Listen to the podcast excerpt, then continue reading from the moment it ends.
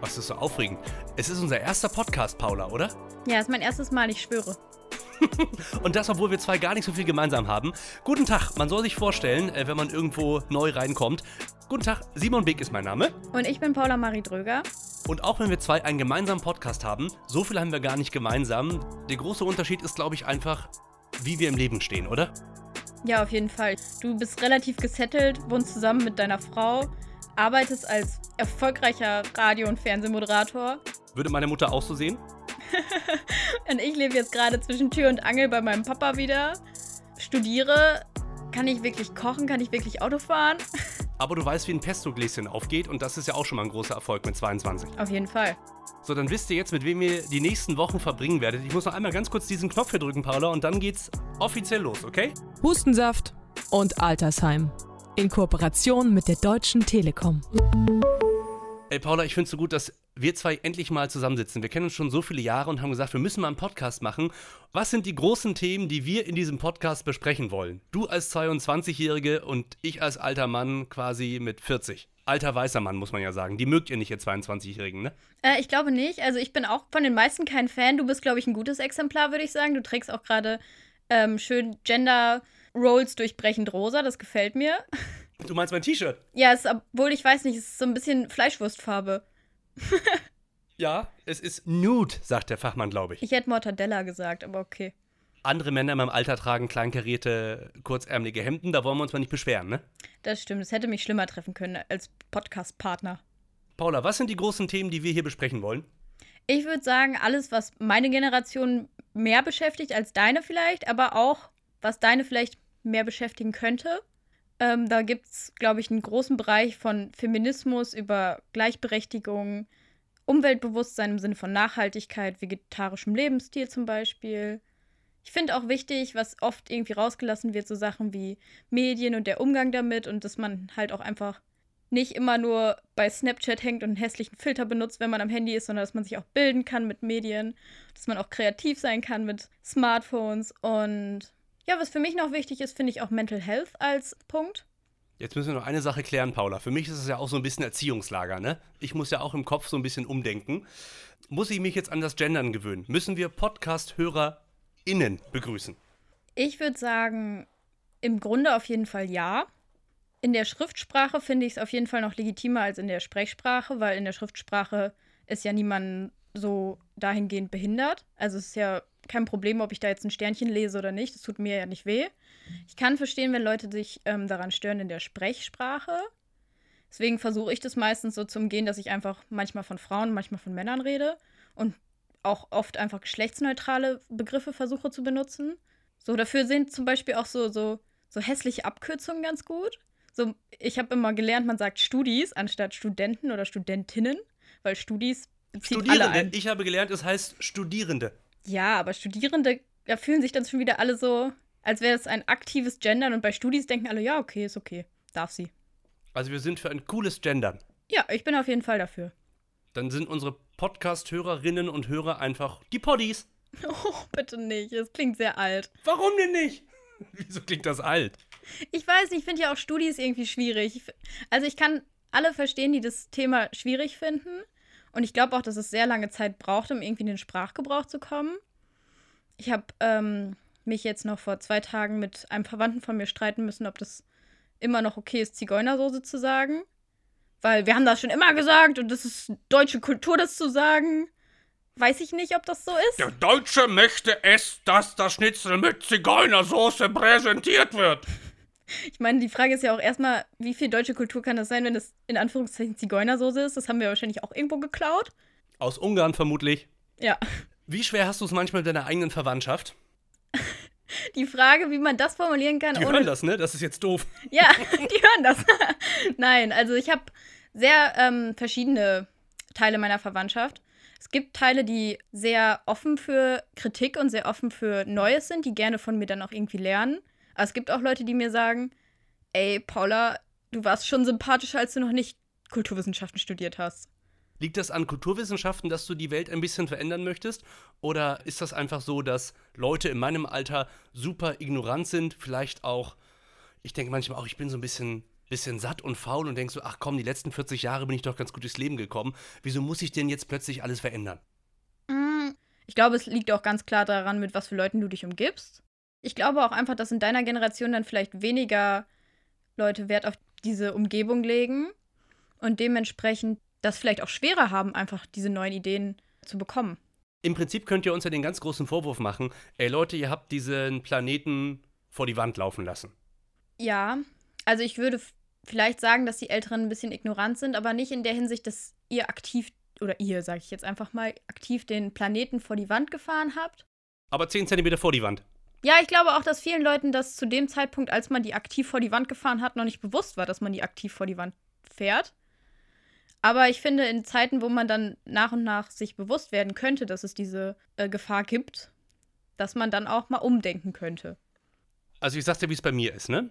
Tatsächlich ist es so, dass sich bei mir in den letzten ein, zwei Jahren so ein bisschen was im Kopf verändert hat. Ich bin ganz ehrlich, ich bin 40 Jahre alt, ich äh, bin verheiratet, ich fahre ein SUV. Du bist also doch der alte weiße Mann. Ist der Podcast an dieser Stelle für dich beendet? Wenn ich jetzt ein Mikrofon in der Hand hätte, würde ich es fallen lassen, weil das schon für sich spricht. Nein, pass auf, so schlimm ist es. Ich will nur sagen, was du und die Leute in deinem Alter in meinem Kopf verändert haben. Die, dieses Auto muss jetzt ersetzt werden durch ein neues Auto und es wird ersetzt durch einen SUV. Allerdings einer mit Hybridantrieb. Okay, akzeptiere ich. Also finde ich auf jeden Fall schon einen Step. Und da bin ich ganz ehrlich, wenn es Fridays for Future nicht gegeben hätte, hätte ich, glaube ich, stumpf wieder gesagt, ich nehme die alte Karre als Diesel. Ja, ich finde auf jeden Fall gut, dass dieses Umdenken bei dir gekommen ist. Ich glaube, das ist noch bei sehr wenigen soweit, weil ich auch immer das Gefühl habe, dass vor allem noch ältere als du, ich würde nicht sagen, dass das deine Generation vielleicht ist, sondern eher so die, die bald 60 sind, dass die auch aktiv irgendwie nicht umdenken wollen, weil die denken, wir haben das hier auch alles mit aufgebaut, unsere Eltern haben das aufgebaut. Wir dürfen jetzt auch mal Spaß haben.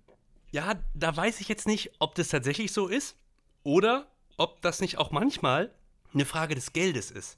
Weil, weißt du, seinen Lebensstil umzukrempeln und zu verändern und zu sagen, ich äh, ersetze das alte Auto durch ein Elektroauto, das ist natürlich immer so leicht gesagt, aber ich glaube, das am Ende auch umzusetzen, du musst erstmal dieses Geld dafür haben um dir so ein Auto, das klimaneutral ist, auch leisten zu können.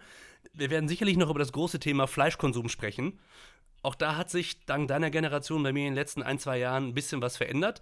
Ich kaufe nicht mehr den ganz billigen Dreck aus dem Supermarktregal, aber trotzdem kann ich immer noch Leute verstehen, die sagen, ey, ich habe verdammt nochmal kein Geld dafür, mir irgendwie ein Stück Hühnerbrust für 8,50 Euro zu kaufen. Kann ich auf jeden Fall auch nachvollziehen. Muss ich auch ganz ehrlich sagen, weil ich auch immer ein bisschen denke, dass diese Konsumkritik dann am kleinsten immer so ein bisschen zu hart ist, weil ich immer denke, wenn du eine alleinerziehende Mutter bist mit drei Kindern, die in einem Dorf wohnt, wo jetzt auch nicht der nächste Biomarkt 100 Meter von ihr entfernt ist, kann ich das 100% nachvollziehen, wenn man das jetzt nicht von sich aus einfach machen kann, weil die Möglichkeiten nicht bestehen, weil das Geld nicht da ist und weil es ja doch auch einfach ein bisschen mehr drüber nachdenken vielleicht erfordert, wenn du denkst, hey, muss ich das jetzt ändern? Also ich finde das irgendwie blöd, das an dem kleinsten Glied dieser ganzen Kette zu machen, sondern dann könnte man halt auch eher sagen, warum kommt es von oben so scheiße? Also, warum gibt es diese ganze Tönnies-Geschichte und warum ändert da kein Arsch was dran? Und dann kannst du halt sagen, ja, weil die Leute, die da sitzen, halt auch alle irgendwie wahrscheinlich 3% an Tönnies gehören, so. Oder wie zum Beispiel meine Nachbarn, die sich einen Grill gekauft haben, der ähnlich teuer ist wie mein Auto wahrscheinlich. Aber das Fleisch, was darauf kommt, das darf dann halt nichts kosten. Ja, an den Punkt sehe ich sowieso nicht, weil ich glaube, also ich bin kein krasser Fleischgourmet, deswegen kann ich das nicht beurteilen, ob Fleisch besser schmeckt, wenn es teuer ist. Ich kann es mir vorstellen. War das schon immer so bei dir? In letzter Zeit hat es sich, glaube ich, nochmal bei mir so ein bisschen gewandelt. Ganz Verzicht drauf kann ich, glaube ich, noch nicht, weil ich vielleicht auch ein bisschen zu faul bin. Das ist, glaube ich, auch wirklich dann meine Schuld weil ich ja in Dortmund zum Beispiel die Möglichkeiten hätte, zu einem Bioladen zu gehen und mir da alle möglichen Ersatzprodukte zu kaufen. Aber es ist auf jeden Fall weniger geworden und es ist vor allem bewusster, glaube ich. Also ich glaube, als ich jünger war, war es einfach so, dass ich Fleisch gegessen habe und es war für mich wie eine Kartoffel. So ist Fleisch für mich. ja, und ich würde sagen, mittlerweile ist es für mich so, dass ich dann schon aktiv denke, hey, da ist jetzt jemand, jemand nicht, ja, ein Tier dafür gestorben. Und auch der Umweltaspekt von Fleisch ist ja irgendwie dann ein Ding, ne? Wenn es halt zum Beispiel Rinderfleisch ist, weiß ich ja, diese Kuh hat sehr viel gefurzt. Also die hat sehr viel CO2 produziert. Guck mal, mit diesem Argument bin ich vor anderthalb Jahren umgestiegen auf Hafermilch. Finde ich auch einfach leckerer. Okay, Ja. ich gebe zu, es war gelogen. Ja, ich, ich trinke Hafermilch, aber wirklich das Argument war nicht das Klima, sondern das Argument war, dass ich irgendwann festgestellt habe, dass ich von Kuhmilch immer fürchterlich furzen muss und dass das gar nicht so richtig gut für meinen Magen ist. Aber trotzdem finde ich es gut, dass ich jetzt einfach so eine Auswahl habe von tausend Milchsorten, die ich nehmen kann, die eben nicht doof sind fürs Klima und dann noch gut für meinen Magen. Das ist sowieso so ein bisschen das Ding. Ich stelle bei mir selber fest, ich bin bereiter für Veränderungen, wenn ich selbst davon einen Benefit habe. Ist das schlimm, dass ich da so egoistisch bin? Nee, also ich weiß nicht, ob ich da jetzt für meine Generation und Generation Fridays for Future spreche, wenn ich sage, das ist nicht schlimm. Aber ich finde nicht, dass du das, also wenn eine Veränderung für dich auch noch einen Benefit hat, ist das ja eigentlich eine Win-Win-Situation. Wenn ich jetzt zum Beispiel darüber nachdenke, in so Gleichberechtigungsdebatten im Sinne von jetzt, ähm, weiß ich nicht, Menschen mit Migrationshintergrund oder Frauen oder Menschen mit Behinderung, da hat man ja eigentlich selten was von, wenn man denen quasi mehr Platz einräumt als alter weißer Mann. Deswegen weiß ich nicht, ob man da dann vielleicht steifer drin bleibt in der Diskussion. Aber hast du das Gefühl, die Welt da draußen teilt sich gerade in zwei Lager? Die, die sagen, ich bin ein besserer Mensch und die, die dann über die anderen sagen, ja, und du hast es immer noch nicht kapiert, Alter? Ich hätte in vielen Phasen meines Lebens, glaube ich, Nein gesagt und ich würde auch jetzt noch immer nicht mit Be- Bestimmtheit Ja sagen. Ich finde das jetzt vor allem gerade bei der Berlin-Demo im Vergleich zu der Hanau-Demo krass, weil die Gedenkdemo in Hanau war ja einfach so friedlich geplant und halt von höchstwahrscheinlich relativ vernünftigen Menschen, die einfach diesen Menschen gedenken wollten und dachten, hey, das kann nicht sein, dass so ein rechtsradikaler Vollidiot. Vollidiot so viele Menschen getötet hat und es irgendwie niemanden sechs Monate danach noch juckt. Und auf der anderen Seite wurde die halt abgesagt und die Berlin-Demo konnte stattfinden, obwohl das halt Corona-Leugner waren, die dann irgendwie keine Masken getragen haben, wo die Wahrscheinlichkeit, dass Scheiße passiert, halt viel größer ist.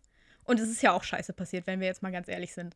Es ist super viel Scheiße am Wochenende in Berlin passiert. Und auch wenn das 30, 40.000 Leute war, die da auf die Straße gegangen sind, ich finde es immer schwierig, denen so viel Aufmerksamkeit zu geben, weil wenn wir das auf die 83, 84 Millionen Menschen hochrechnen, die wir in Deutschland haben, sind das gar nicht so viele Leute, die da am Ende auf die Straße gegangen sind. Was mir nur aufgefallen ist, und ich war gar nicht äh, in Berlin dabei und war weit von Berlin entfernt, aber alles, was ich so gesehen habe an Videos und an Fotos, ich habe mich leider Gottes wieder für meine Generation schämen müssen, weil Leute in deinem Alter habe ich da jetzt auf den Bildern relativ wenig gesehen. Da war einfach der gute deutsche Wutbürger unterwegs. Obwohl man auch einräumen muss, dass da, also ich habe es gesehen und habe dann teilweise sehr viele Gay-Pride-Flaggen gesehen und komische alternative Hippie-Leute, die dann mit so einer schäbigen Goa-Hose rumgelaufen sind und irgendwie denken, sie haben die Welt verstanden, weil sie ein Attila Hildmann, wie, Hild, Hildemann? Hildmann? Hildmann, Hildmann heißt er. Hildmann? Ist- Video Ist gesehen ein haben. veganer Koch, müsstest du kennen. Ich habe das Gefühl, dass da auch sehr viele esoterisch angehauchte Leute waren.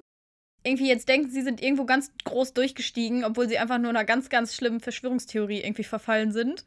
80% der Menschheit sollen ausgerottet werden und das geht los mit einem Impfstoff. Ja. Die Frage ist ja, wie führt man uns alle wieder zusammen? Und jetzt sag nicht, wir müssen miteinander reden. Auch wahrscheinlich ist das die Lösung, ne? Ich befürchte, wir müssen miteinander reden. Und es wird ja auch häufig mal gesagt, du musst die Ängste dieser Leute ernst nehmen. Aber ich finde das auch ganz schwer, diese Ängste dieser Leute ernst zu nehmen, weil das, das ist halt irgendwie für mich schon anmaßend zu sagen, das sind Ängste. Wenn ich Leute mit einer dunklen Hautfarbe hasse, ist es keine Angst, dann bin ich halt ein Wichser. Also, Ein Rassist. ja, auf jeden Fall. So, und dann brauche ich da auch jetzt irgendwie niemanden, der das zwischen uns vermittelt und sagt, du musst aber die Ängste von Helmut ernst nehmen. Nee, ich muss gar nichts, du Arschloch. Hast du gerade Arschloch gesagt, Paula? Aber nicht zu dir, sondern zu dem imaginären Helmut. Vielleicht sind diese Helmuts, und da würde ich jetzt mal ganz vorsichtig formulieren, dass diese Helmuts nicht in meinem Alter sind, sondern vielleicht 10, 20 Jahre älter sind. Vielleicht sind die auch, Achtung, Lieblingswort, einfach nur überfordert.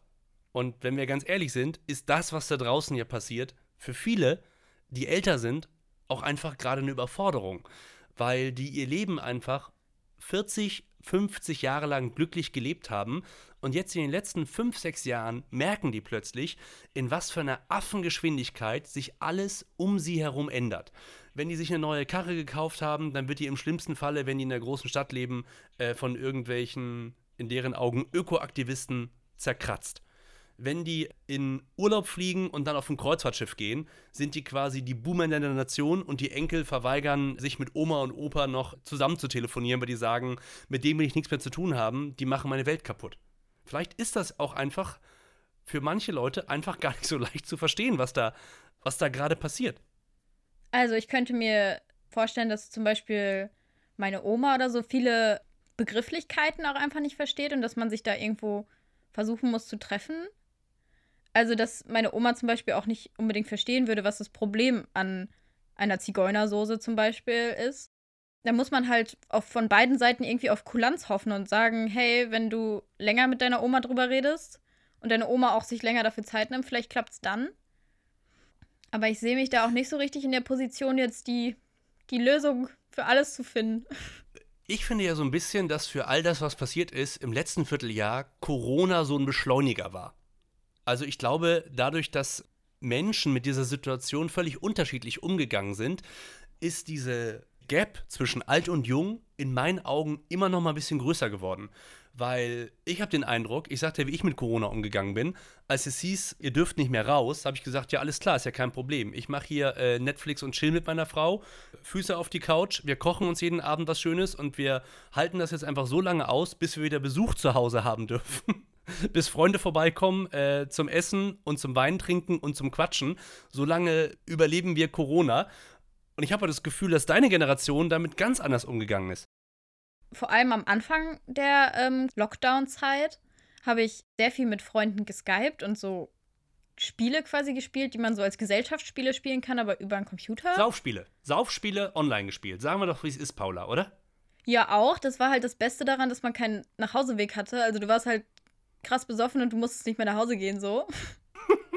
Auf jeden Fall habe ich auch dann teilweise in der Corona-Zeit mit Freunden von mir haben wir quasi gefacetimed und dann gleichzeitig ganz schnell auf den Knopf gedrückt und eine Serie gleichzeitig angefangen zu gucken über Kopfhörer, damit man das dann nicht so rückkopplungsmäßig hört. Ernsthaft? Ja, das ist ein bisschen schwierig, weil du dann meistens drei Sekunden hinterher bist als der andere. Aber ich habe auch ein großes Mitteilungsbedürfnis, deswegen kann ich sehr schlecht Sachen alleine gucken. Weil ich einfach denke, ich habe so viel Qualifiziertes zu sagen, deswegen mache ich jetzt auch einen Podcast, ne? Aber wie nervig ist das denn bitte, wenn man so Serien guckt? Ja, ich glaube auch, deswegen gehen Leute nicht mit mir ins Kino. Du laberst die quasi im linken Ohr zu und im rechten Ohr guckst du die Serie? Ja, also es geht halt auch nur mit seichter Kost. So, ich würde das jetzt nicht mit.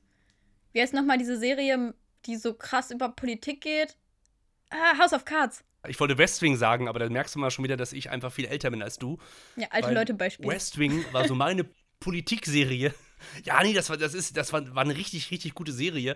Und vieles, was bei dem bei House of Cards dann aufgetaucht ist, hat man vorher irgendwie schon bei West Wing gesehen. Also ich kann dir nur empfehlen, Paula, wenn du mal eine gute Serie brauchst und dir House of Cards gefallen hat, zieh dir nochmal die alten Folgen von West Wing rein. Ich glaube, das ist zehn Jahre alt, spielt auch alles im Weißen Haus. Mega gut. Vielleicht ist bei West Wing auch kein äh, verurteilter Sexualstraftäter dabei. Also wäre ja Win-Win-Situation. Liebe Grüße an Kevin Spacey. Bleib, wo du bist äh, MeToo war ja natürlich auch in den letzten Jahren ein großes Thema, das auch wirklich, muss man sagen, durchs Netz groß geworden ist, ne? Auf jeden Fall. Also ich glaube, viele Frauen haben sich erst dadurch getraut, Sachen anzusprechen. Und das ist natürlich einfach ein krasser Step, wenn du das Gefühl hast, dass dir so eine Internetkampagne irgendwie mehr Sicherheit geben kann als das lokale Polizeipräsidium.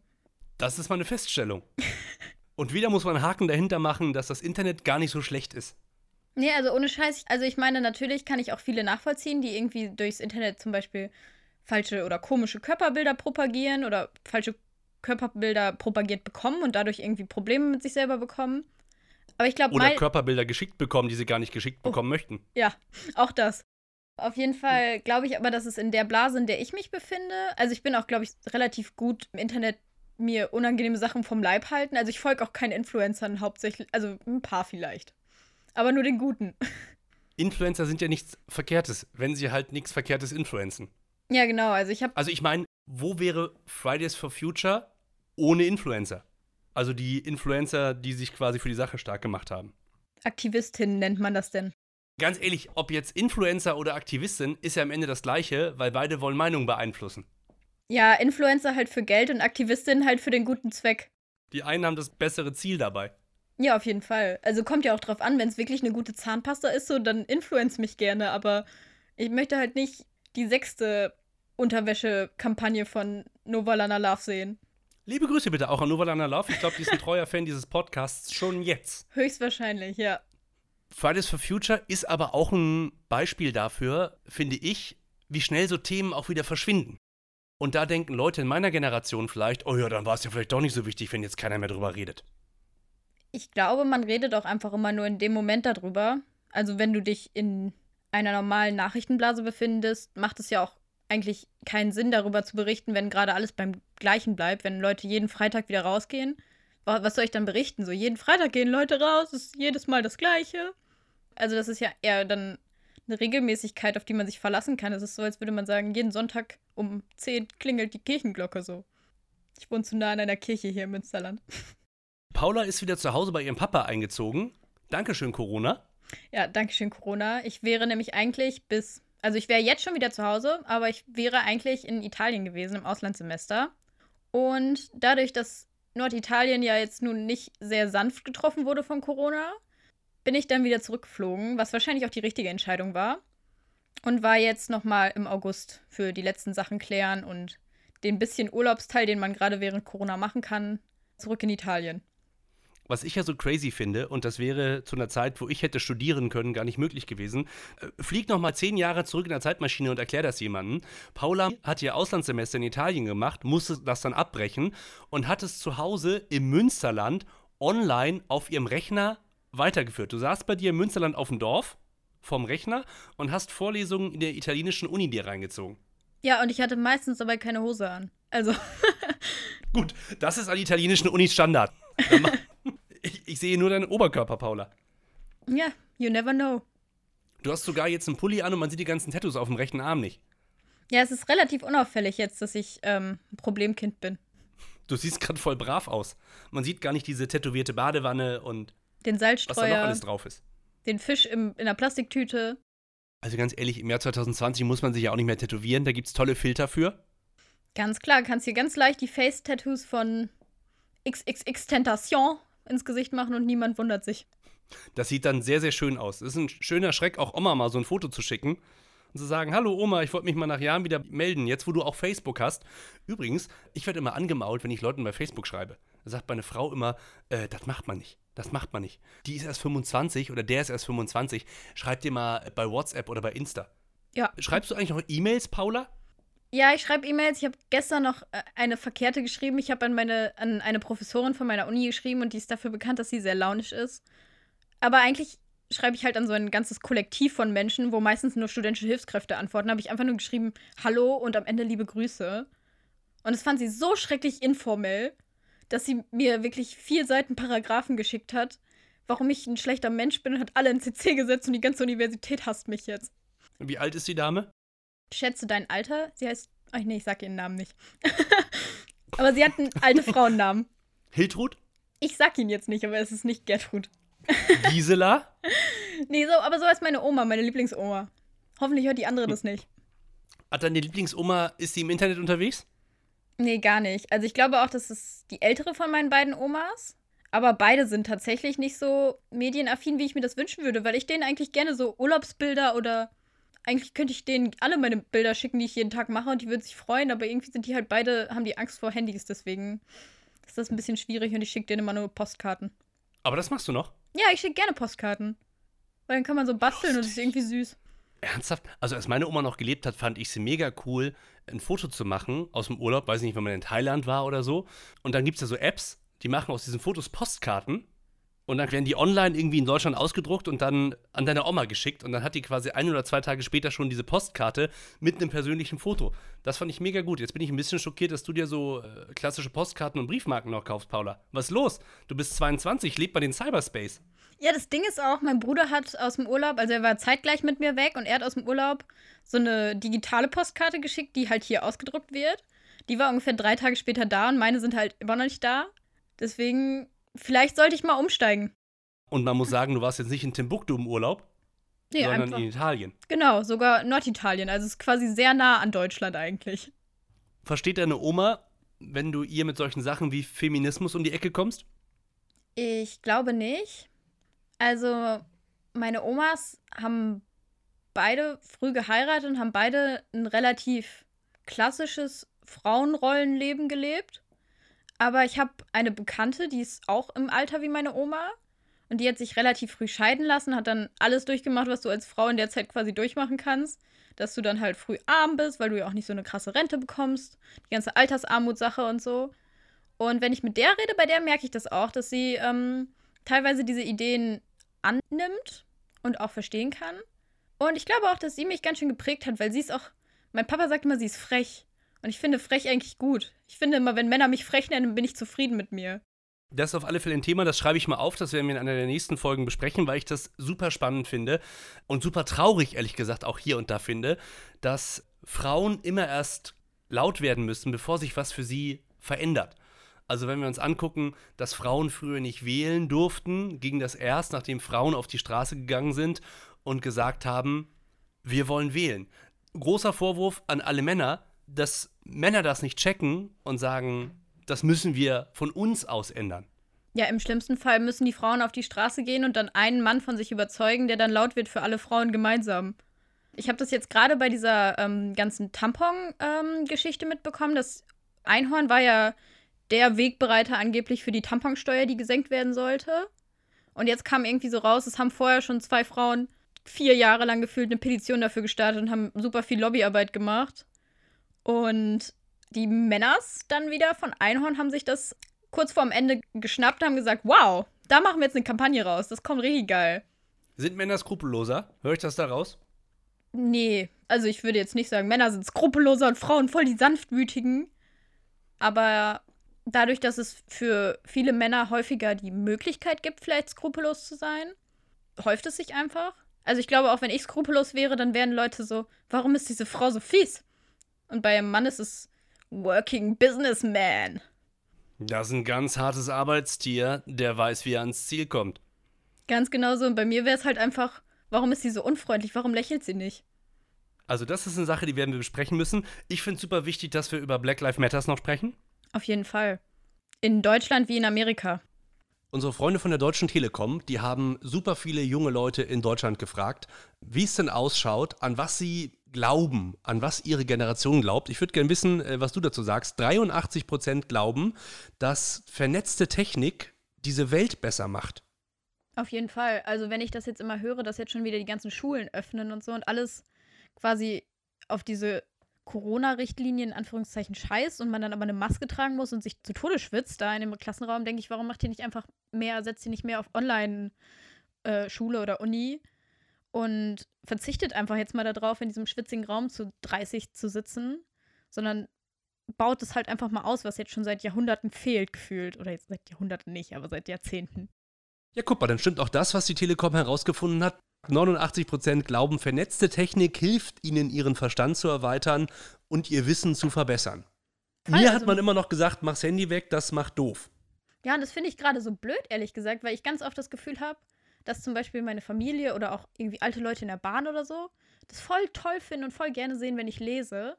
Aber sobald ich das Handy auspacke, sind alle so, junge Leute, junge Leute, wir hassen sie. Und ich denke mal so, hey, ich lese hier vielleicht gerade einen schlauen SZ-Artikel, der mir viel mehr bringt als dieser Roman über, was weiß ich, Bienen. Und was denkt die Oma gegenüber im Bus? Ich weiß gar nicht, was Omas denken, was ich am Handy mache. Wahrscheinlich Snapchat-Filter. Das haben sie irgendwo mal im Fernsehen gesehen und das ist schlecht. Oder Pokémons jagen. Obwohl, das machen, glaube ich, gefühlt mehr alte Leute als junge Leute. Ich kenne nur noch Mütter, die das machen. Was hast du noch für Themen, wo du sagst, Simon, darüber müssen wir in den nächsten Wochen noch reden? Mm, was für mich auch ein großes Thema ist, ist ähm, Mental Health, was ich auch voll merke, dass es da irgendwie ein Umdenken gibt. Also vor allem in meiner Generation. Ich weiß jetzt nicht, wie das bei 40 plus Leuten so angenommen wird. Aber ich habe das Gefühl, dass man sowohl als Frau als auch als Mann bei den älteren Semestern eher das Gefühl hat, dass so, wenn du dich schlecht fühlst, dann bist du mal einen Tag ruhig und vorm Fernseher und danach musst du aber auch wieder gehen und du musst produzieren. So, und vielleicht ist es halt einfach gar nicht so. Und vielleicht sollte man sich auch einfach mal Zeit für sich nehmen und bestimmte Dinge erstmal verkraften. Wenn irgendwer eine Instagram-Story hat und da geht es um, was weiß ich, Angstzustände oder Panikattacken oder so und ich kann mir das durchlesen, das holt mich ja quasi in meinem Bett ab. Es gibt ja ungefähr keine Informationsquelle, die so präzise mich in meinem Bett trifft wie Instagram oder Social Media überhaupt. Deswegen ist es ja auch viel leichter, sich zu informieren, als wenn ich jetzt irgendwas aktiv erst vorher googeln müsste und herausfinden müsste, wie das überhaupt heißt und was, ich, äh, was mich da überhaupt beschäftigen könnte. Aber andererseits denke ich natürlich auch, wenn jemand jetzt dieses Bild geteilt hat und ich kann es sehen, weil ich gerade dieser Person folge, hat ja trotzdem mein Papa oder unser Nachbar nichts davon. Weil in dem Sinne erreicht es ihn ja nur, wenn ich das quasi nochmal kommunizieren würde auf einem analogen Weg. Über den Gartenzaun. Quasi. So wie Herr Paschulke bei, wie heißt das? Löwenzahn. Löwenzahn. Ach toll, Paula. Irgendwas, was wir doch noch gemeinsam haben. Wir sind beide mit Löwenzahn groß geworden und Peter Lustig und Herrn Paschulke. Auf jeden Fall. Also ich habe wirklich große Gefühle für Peter Lustig. Hast du auch Gefühle für diese, wie hieß die Gitarre neben der Tür, die immer so lustige Gesichter gemacht hat? Boah. Hatte die überhaupt einen Namen? Ich, bis nächste Woche finden wir das heraus, Paula. ich glaube auch, ja. Ich freue mich, die nächsten Wochen mit dir zu quatschen. Ich bin auch gespannt. Ich habe das Gefühl, ich habe heute schon ein bisschen was gelernt. Ja, dafür bin ich da. Vielleicht habe ich auch ein bisschen mehr Verständnis für dich. Das ist der Sinn von Hustensaft und Altersheim, eurem niegelnagelneuen Tip-Top-Podcast, den ihr euch jetzt bitte an dieser Stelle abonniert und äh, uns auch gerne schreiben könnt. Im Instagram sind wir hart für euch unterwegs. Im Instagram drinne. At tollpatschki, da könnt ihr Paula schreiben, was ihr zu dieser Folge denkt. Mir könnt ihr schreiben unter Simon Beek. Und wenn ihr ganz brav seid, melden wir uns nächste Woche wieder. Sehe ich genauso. Hustensaft und Altersheim. In Kooperation mit der Deutschen Telekom.